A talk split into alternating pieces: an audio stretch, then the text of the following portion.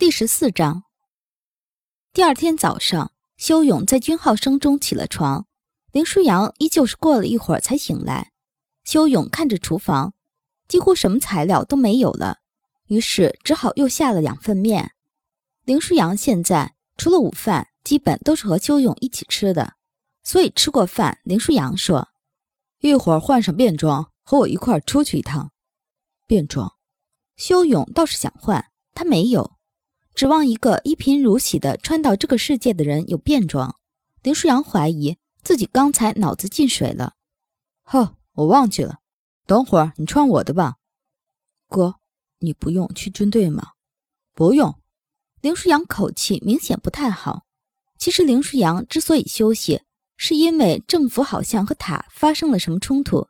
政府的普通军队不是塔组织下的哨兵军队的对手。不过他们现在。似乎也有所动作。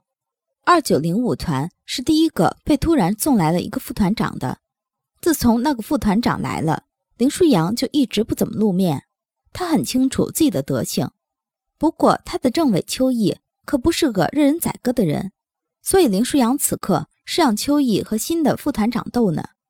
林舒扬其实也只有那么几身便装，自己穿了一件米色的连帽衫和一条牛仔裤，另外。又找了件蓝色连帽衫给修勇，接着又递给他一条米色休闲裤。林舒扬毕竟也是一米八的个子，他的裤子对修勇来说太长了。修勇似乎也不反感，只是把裤腿卷了好几道。上面的连帽衫倒是还好。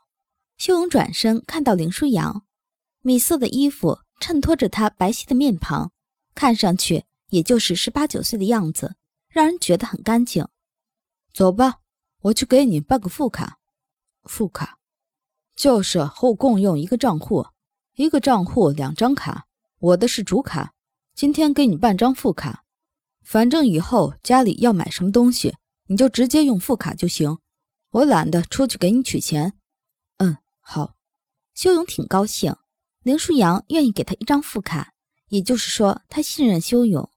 林舒扬让他的警卫员送他们到了市区。两人到了市区后，林舒扬先给修勇买了几套衣服，顺便让他换了条裤子。穿上合适的衣服，修勇看上去精神多了。他本来就生得五官端正，此刻林舒扬忍不住捏了一把修勇的脸：“嘿，修勇，你要是经常笑，说不定挺招人喜欢。”修勇也不躲，任由林舒扬蹂躏完了他的脸，又蹂躏了半天他的头发。林舒扬松手之后，心满意足地说：“先去给你理个发，当兵的头发这么长不适合。”嗯，修勇知道，在这个世界中，军人对发型并没有什么要求。后来也知道，对于内务也比较松，军人们大部分的精力都放在了训练上。对于修勇的发型，其实单纯是林舒扬不喜欢看他的时候看不清他的表情。修勇还发现。这个世界的发展水平似乎比自己上一世要落后一点，就算是北京，也没有那么多的高楼大厦，网络的普及度也没有上一世高。不过修勇对这些并不在意。修勇被林舒扬领进了一个发廊，他自己则进了发廊之后，就大爷一般坐到等候的沙发上，叫你们老板白衣出来。一个染了一头黄毛的小哥进去叫白衣了。而修勇则回头问林舒扬：“他为什么叫白蚁？你才叫白蚁呢！你们全家都叫白蚁。我叫白衣，一二三四的一，小混蛋。”发廊后面出来了一个留着长头发的男人，二十五六岁，挺好看，行为动作却怎么看怎么别扭。修勇觉得这个人虽然看脸是男人，但是其实心里就是个女人。他全家除了自己就剩我了。林舒扬声调上扬，白衣回头看看修勇，而后对林舒扬说：“哟，林哥，这谁呀？长得真标致。我弟，给他把头发剪了，前面刘海彻底给我剪干净。”白衣没有去给修勇剪头发，而是直接坐到了林舒扬腿上，故意捏细了嗓子说话。修勇开始讨厌这个人，林哥。好久没来光顾了，怎么了？最近很忙？白衣边说边伸手去摸林舒扬的脸，林舒扬腿往下一沉，白衣就一屁股坐到了地上，捂着屁股，白衣站起来：“林哥，不带你这么损的，我不就是坐你腿上一下吗？又没吃你。”林舒扬嘴角一勾：“白衣，你从我这里又得不到什么好处，别每次都想揩我油。行了，去给我弟理发去。”白衣揉揉屁股后，拿起了理发的剪子。修勇心里挺想笑，他想说林舒扬不愧是他哥，白衣的手艺确实是好的，这也是为什么林舒扬从读军校起就找他理发的原因。白衣边理发边问林舒扬：“苏佩还好吗？”修勇一听到这个名字就浑身难受，就算他明白此苏佩非彼苏佩，但是他就是不能忘记。前世他是死于苏佩之手这件事，还那样。严冬呢，也还是老样子。林哥，求你不要敷衍我好不好？白衣看上去明明比林舒扬大，却一直叫林舒扬林哥。秀勇觉得这种称呼很矫情。白衣，你也别耗了。严冬是哨兵，他会有自己的向导。你吊在一棵树上有意思吗？林舒扬不冷不热地说：“白衣也没怎么样，手上边给修勇理发，嘴里也不冷不热地回答说：‘哟，林哥，你好意思说我？罗辉那混蛋都快结婚了吧？杂碎，你给我住嘴！’林舒扬虽然这么说，但是口气明显不恶劣，或者说他们两人之间明显就是这个交流方式。修勇却愣住了。”林舒扬喜欢罗辉那个警察，心里的醋意开始上涌。修勇又握紧了自己的拳头，而且他还下意识地提高了自己的精神屏障等级。禁闭的十天里，他开始知道怎么控制自己的情绪。然而，就算如此，也无法摆脱修勇想要除去罗辉这个人的欲望。修勇开始和自己的精神做斗争，渐渐听不到白衣和林舒扬后来说了什么。白衣剪完头发后，修勇依旧沉浸在自己的精神世界里。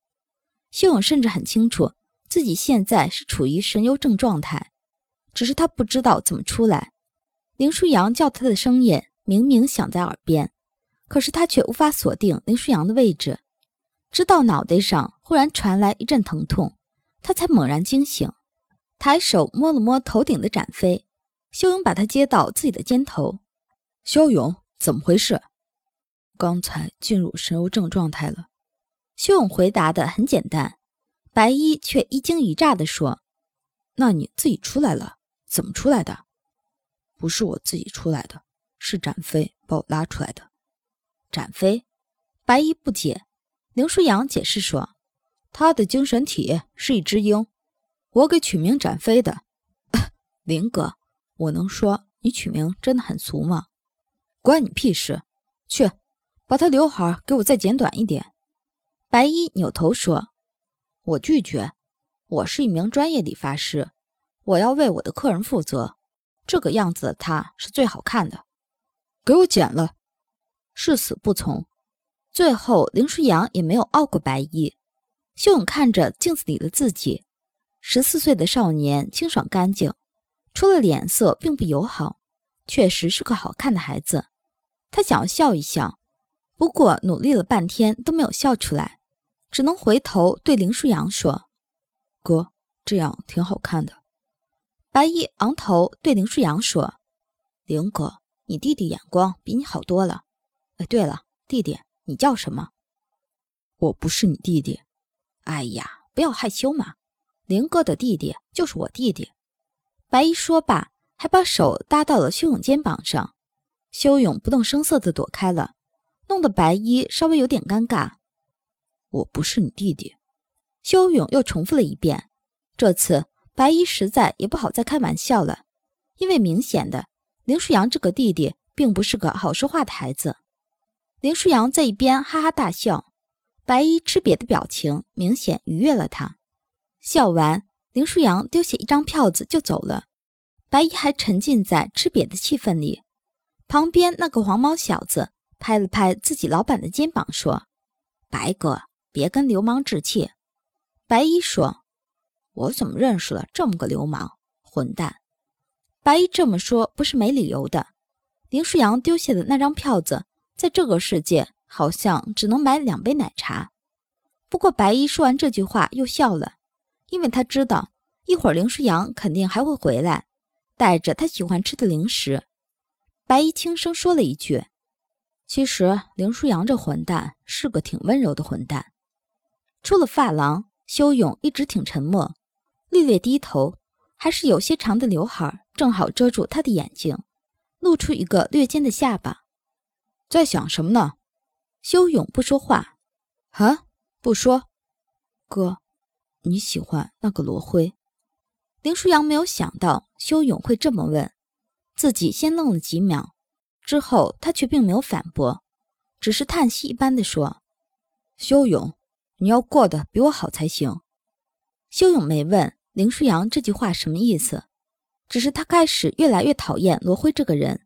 即使这个人只跟他见过一面，即使修勇自己也知道自己这讨厌毫无理由和根据，可是让林舒扬露出这种表情的人就是讨厌。